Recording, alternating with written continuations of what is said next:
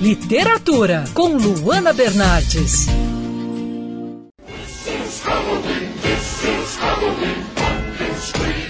Seguimos por aqui na coluna de literatura com algumas dicas especiais de leituras temáticas para o Dia das Bruxas, comemorado neste domingo 31 de outubro.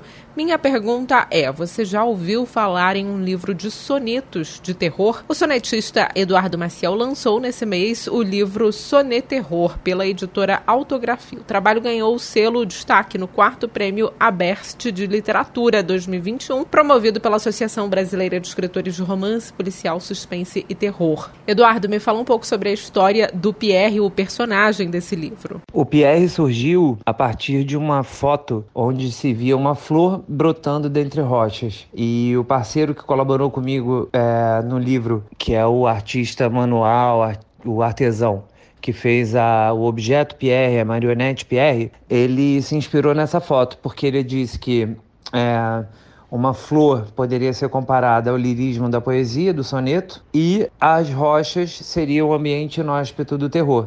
Por isso, Pierre é uma caveirinha que nasce brotando das rochas durante o livro inteiro, indicando para o leitor, dentro da rocha, o tema, a centralidade do tema é, do soneto ao qual o Pierre está ligado.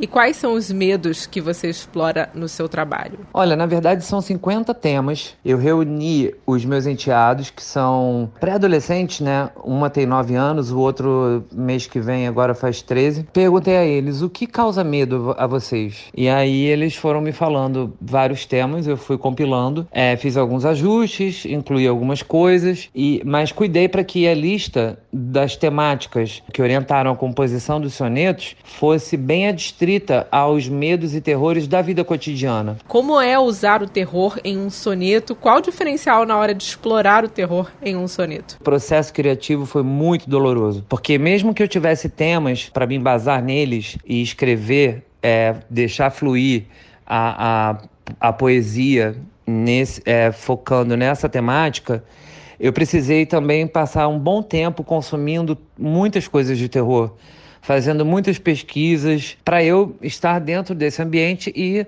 poder é, ser atingido de forma correta pela flecha criativa. Eu sou a Luana Bernardes. Você pode ouvir mais da coluna de literatura, seção do site bandnewsfmrio.com.br clicando em colunistas. Você também pode acompanhar as minhas leituras pelo Instagram Bernardes Luana, Luana com dois N's.